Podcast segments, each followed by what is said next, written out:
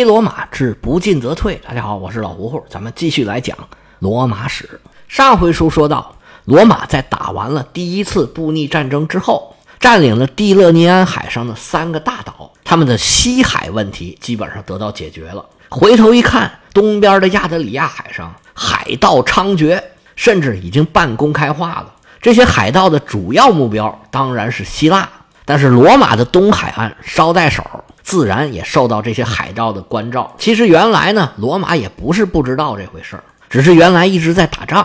现在仗打完了，可以腾出手来收拾海盗了。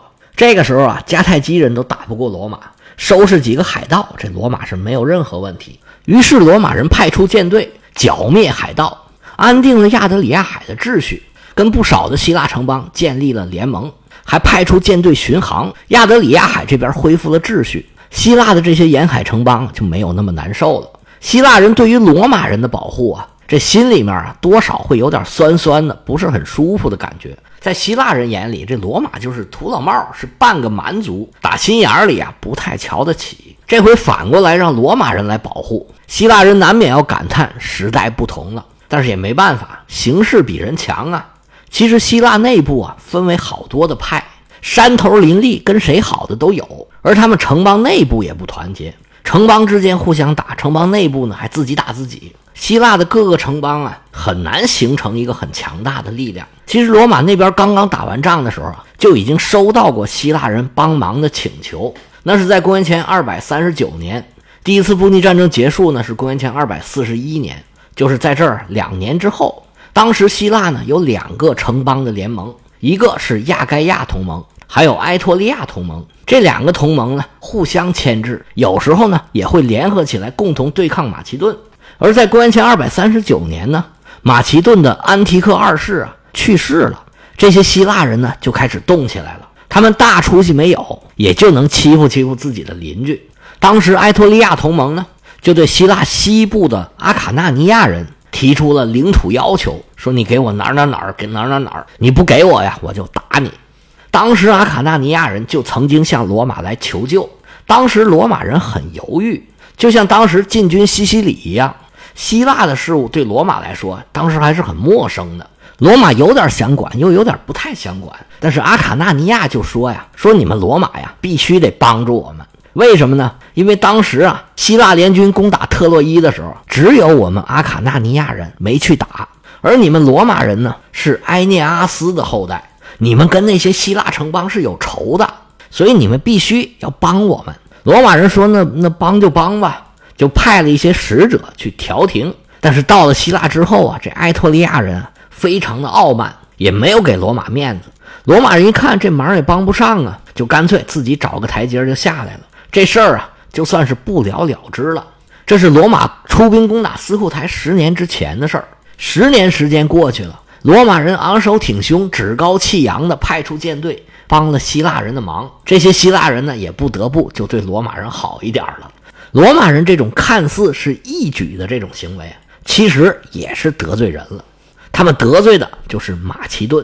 自从亚历山大的父亲腓力二世征服了希腊以后，历代的马其顿国王都把希腊当成了自己的后院自己的后院当然是自己保护了。但是自从继业者战争以后，马其顿呢就逐渐衰微，实力越来越弱，而且呢，他南边要对付希腊人，时不时就发生的造反；北边呢又要对抗蛮族，经常处于两头忙活、两头都顾不上的状态。而且马其顿的王权是几度易手，他们内部的争夺也形成了内耗，对希腊就逐渐失去了掌控。其实亚得里亚海的海盗啊，本来应该是马其顿人管的，结果他们为了牵制希腊人的力量。他不但不剿灭海盗，反而呢对海盗给予支持。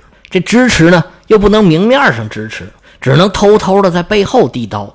这对马其顿来说也是个无奈之举。要把这事说明白呀，就不能不交代交代马其顿和希腊这段时间的局势。我前面呢把这个局势简单的说了一下，我还以为几句话就能带过去，现在看来还是不行，稍稍的多说几句吧。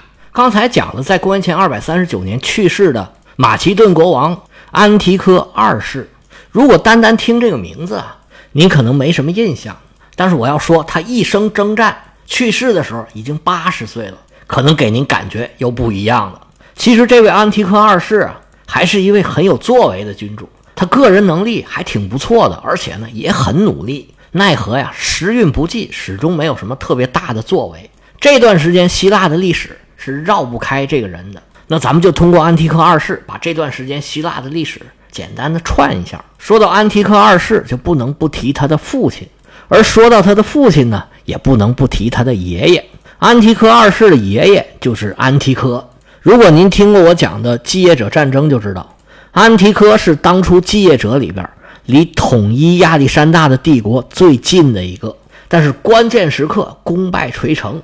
但是啊，老驴不倒架，老国王安提柯八十多岁了，仍然亲身赴险，最后战死在沙场。说他是继业者战争里边的第一狠人，我觉得也不过分。他父亲德米特里乌斯也是继业者战争里边战斗力非常强的一个大将。不过，虽然他是雄心万丈，一生都在打仗。也打过很多漂亮的胜仗，但是最后啊，兵败给了塞琉古，被幽禁致死。在公元前三百八十八年，德米特里乌斯被捕的时候，他差不多是五十岁，而这个时候呢，安提克二世已经有三十多岁了，已经是一个很成熟的将领。这个时候呢，他占据在希腊的南部，从父亲手里继承了一支舰队，有一定的海军实力，而马其顿的王位。开始是在卡山德的家族里边，后来呢就到了克劳诺斯托勒密手里，这是马其顿的托勒密二世。而这个时候呢，马其顿面临着蛮族的入侵，克劳诺斯就死在跟蛮族的战争里头。至于具体死在谁手里，这个是有争议的，有的说是被蛮族所杀，也有的说呢是被他手下的将领给杀了。随后马其顿的王位呢就空出来了。这个阶段呢，安提柯二世也参与了抵御蛮族的战争，打赢了之后，他就成了马其顿的国王。其实这个时候呢，希腊还有一股势力，那就是皮洛士。不过呢，这个时候他跑到意大利打仗去了。在公元前二百七十五年，皮洛士回来之后，他也想争夺马其顿的王位。安提柯二世就联合希腊的一些城邦。对抗从伊比鲁斯那边打过来的皮洛士，皮洛士阴沟翻船，死在了阿尔戈斯。安提柯二世这个马其顿国王的位子坐的相对就比较稳了，但是希腊的局势始终是他的一块心病，因为希腊山头林立啊，都不服管，摁起葫芦浮起瓢，而且托勒密和塞琉古两大王国都在他们身后支持着，旁边的伊比鲁斯皮洛士的儿子还在呢，在北方还要对付蛮族。所以那个时候，马其顿的国王啊，真是不好当。不过安提柯二世还是很厉害的。到了公元前二百六十三年，他的军队啊，基本上把希腊半岛都给踩平了。几大城邦，包括雅典呐、科林斯啊、什么斯巴达呀，都被他给打服了。不过马其顿是注定过不了安生日子的，因为没过多久，叙利亚战争就爆发了，托勒密王朝和塞琉古王朝就打起来了。而马其顿呢，基本上没有选择，他必须支持塞琉古，因为他们跟托勒密王朝呢，在海上是有一些争夺的。几十年前，德米特里乌斯就曾经跟托勒密打了两次大海战，双方都是一胜一负吧，两边损失都很大，但是双方争夺东地中海这个格局一直都没变。这一仗，安提柯二世在海上获得了大胜，然后托勒密二世就嫁出了自己的女儿。双方议和，这仗啊算是打完了，海战打完了。安提柯二世一回来，发现完了，路上又出事儿了。在伯罗奔尼撒半岛上啊，有一个小城邦，不大，也不是很出名。这城邦呢，叫做西库昂。西库昂出了一个年轻的贵族，名字叫做阿拉图斯。他在西库昂发动政变，这是公元前二百五十一年。他赶走了亲马其顿的建主，在这个城邦实行民主政治。原来很多被流放的人呢，他都给请回来了。但是这么一来，这城邦就很乱。阿拉图斯他怕控制不住局势，那怎么办呢？他就加入了亚该亚同盟。这个同盟本来是伯罗奔尼撒半岛几个小城邦组成的一个联盟，虽然实力也不怎么强，但是对付西库昂这还是绰绰有余。这在当时来说不是什么大事儿。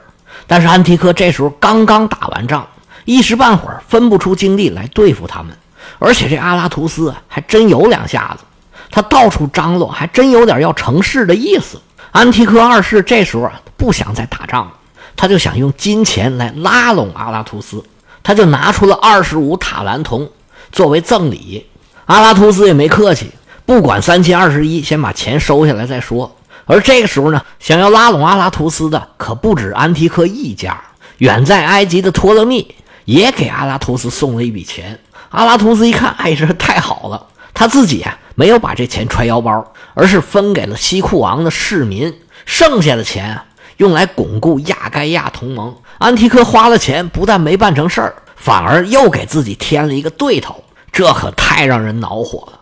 而这个时候呢，让安提柯二世头大的还有另外两件事一个是他自己的亲侄子，名字叫亚历山大，是他派驻在科林斯的一个将军。这个时候呢，也受了托勒密的煽动，在科林斯自立为王。科林斯离阿拉图斯所在的西库王很近，而这位反叛的亚历山大呀，手里面还抓着一支舰队。这么一来，马其顿的海上力量就没办法再跟托勒密抗衡了。而远在埃及的西兰尼，当地的国王德米特里是安提柯二世同父异母的弟弟，这个时候啊也被当地的亲托勒密派给杀了，西兰尼就被埃及给吞并了。本来统治西兰尼的呢是马加斯王朝，这马加斯呢是托勒密一世最宠爱的王后，叫贝勒尼基一世，也翻成贝雷尼斯。是他和前夫在马其顿生的儿子，后来他来到埃及，就把儿子给带过来了。托勒密一世就越来越宠爱这位贝勒尼基一世，当然也爱屋及乌，对他儿子也很好，就把西兰尼封给了他。后来这位马加斯呢，就娶了塞琉古王朝安条克一世的女儿，名叫阿帕玛，他就跟塞琉古那边走得很近。第二次叙利亚战争就有他怂恿的成分。他还想从西兰尼这边出发，一起攻打埃及，结果后来当然是没成了。后来西兰尼被马其顿给占了，安提柯二世就让自己的弟弟德米特里在那儿当了国王。结果在公元前二百五十年前后，德米特里被杀，西兰尼也丢了。在公元前二百五十年，安提柯二世啊已然是七十岁的人了。这个时候啊，他是四面受敌，南边希腊人在造反，更南边。托勒密在海上是咄咄逼人，而他们的西边虽然皮洛士已经死了，但是他的儿子还在啊。虽然以前打不过马其顿，但是现在安提克二世出了这么多娄子，那难免也会出来跃跃欲试。碰到这么多事儿，虽然这么大年纪了，安提克二世还是没办法，抖擞起精神，重整军队，东一榔头西一棒子，到处去灭火。好在托勒密王朝和塞琉古那边又打起来了，暂时还顾不上马其顿这边。而皮洛士的儿子亚历山大去世了，他的王后叫尼卡亚，他为了稳定局势，就要寻求安提克二世的帮助。于是他就把自己的女儿啊嫁给了安提克二世的儿子，叫德米特里乌斯，这就是日后的德米特里二世。但是这也没用，伊比鲁斯后来还是被安提克二世给吞并了。而这个时候呢？安提柯在科林斯的这个侄子还是年轻啊，被老头给算计了。科林斯也被安提柯二世给收回来了。马其顿的局势啊，一度还很乐观。这时候啊，他又想拉拢这个阿拉图斯，但是阿拉图斯这时候是软硬不吃。他表面上应付着马其顿，结果一回手就组织军队攻陷了科林斯卫城。安提柯刚拿下来，又被人给掏了。阿拉图斯乘胜追击，又占了几个地方。他的这个行为啊，让很多希腊城邦都来劲儿了，有不少城邦就开始加入亚该亚同盟。安提柯二世一看这不行啊，有点对付不了了，他就联络了希腊的另外一股势力，叫埃托利亚同盟。埃托利亚是希腊中部的山区，埃托利亚这个地方啊，出了名的出雇佣军，而这个埃托利亚同盟呢，也是最不安生的。而埃托利亚同盟呢，跟亚该亚同盟是一水之隔，就隔着一道科林斯湾，双方啊一直都有纠纷。安提柯二世一拉就把他们给拉过来了。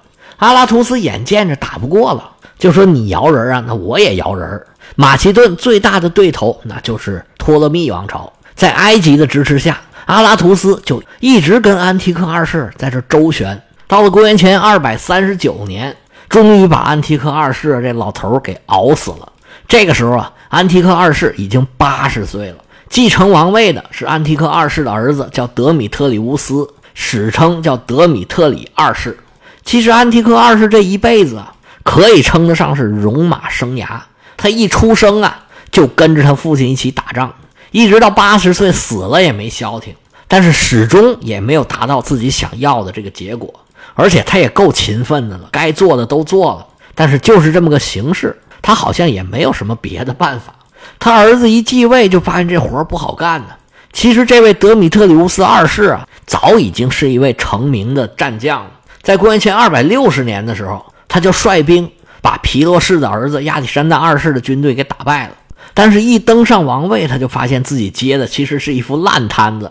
希腊的埃托利亚同盟和亚该亚同盟一看老国王死了，纷纷起来行动。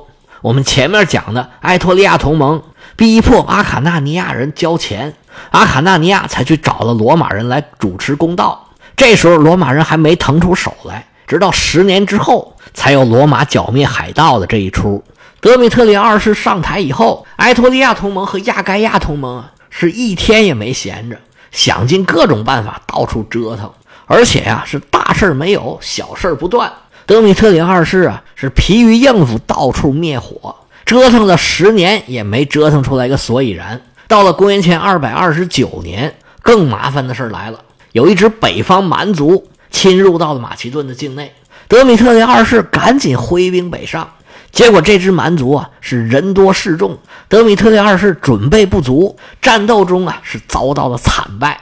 德米特里二世在战斗里头负伤，没多久就撒手人寰，扔下一个未成年的儿子，还有一个乱糟糟的王国。注意啊，这一年是公元前二百二十九年，罗马可就已经出兵攻打斯库台了。德米特里二世去世了以后啊，继位的。是他的儿子，名字叫做菲利，史称是菲利五世。但是菲利这时候还小，摄政王也叫安提柯。这位安提柯呢，是德米特里二世的堂弟，他的父亲也叫德米特里乌斯。反正他们家呢，就这俩名折腾来折腾去。如果不叫这俩名大不了就叫亚历山大。所以这里一世、二世、三世搞得挺乱的。新上来摄政的这位安提柯。他父亲就是咱们刚才讲的，在西兰尼当国王，被当地的亲托勒密王朝的势力给杀了的那位德米特里。因为他没有在马其顿当过国王，所以就没有这个一世、二世、三世这个叫法。而这位安提柯摄政了两年之后，也没有免俗。这事情呢是按照一般的剧本来发展的。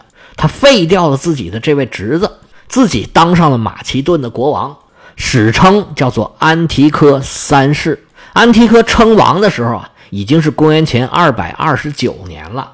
罗马人他已经进来了，而按照刚才我们讲的这个局势，从公元前二百七十多年一直到公元前二百二十多年，这半个世纪的时间里面，马其顿始终都是自顾不暇，哪有空去管亚得里亚海那边的事儿啊？而他们又要跟希腊的城邦开展各种各样的对抗，所以在这种情况下，他们纵容海盗。是不是就显得非常的合理、顺理成章？但是这件事儿啊，对罗马来讲可是一件大好事儿。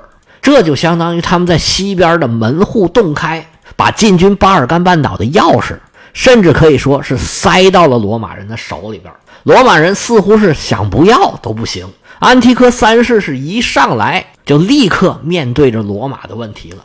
其实安提柯王朝的每个君主。都还是比较有作为的，而且能力呢也比较强，打仗也都挺厉害的。但是前面两任呢，似乎啊太被动了。安提柯三世一上任，就难免要琢磨，我应该怎么办呢？现在这个局势，我怎么做才能扭转回来呢？而他到底怎么做了？这局势扭转回来了没有呢？咱们下回接着说。